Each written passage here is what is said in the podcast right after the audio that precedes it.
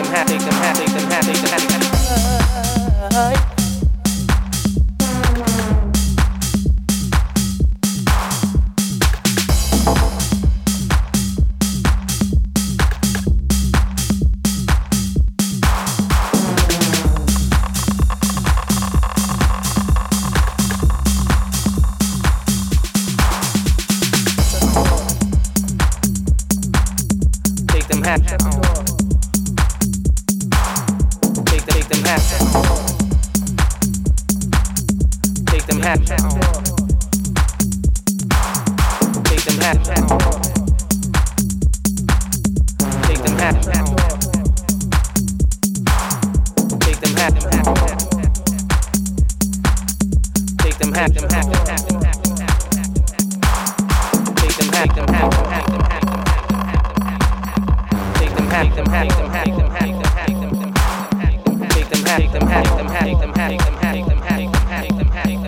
them happy.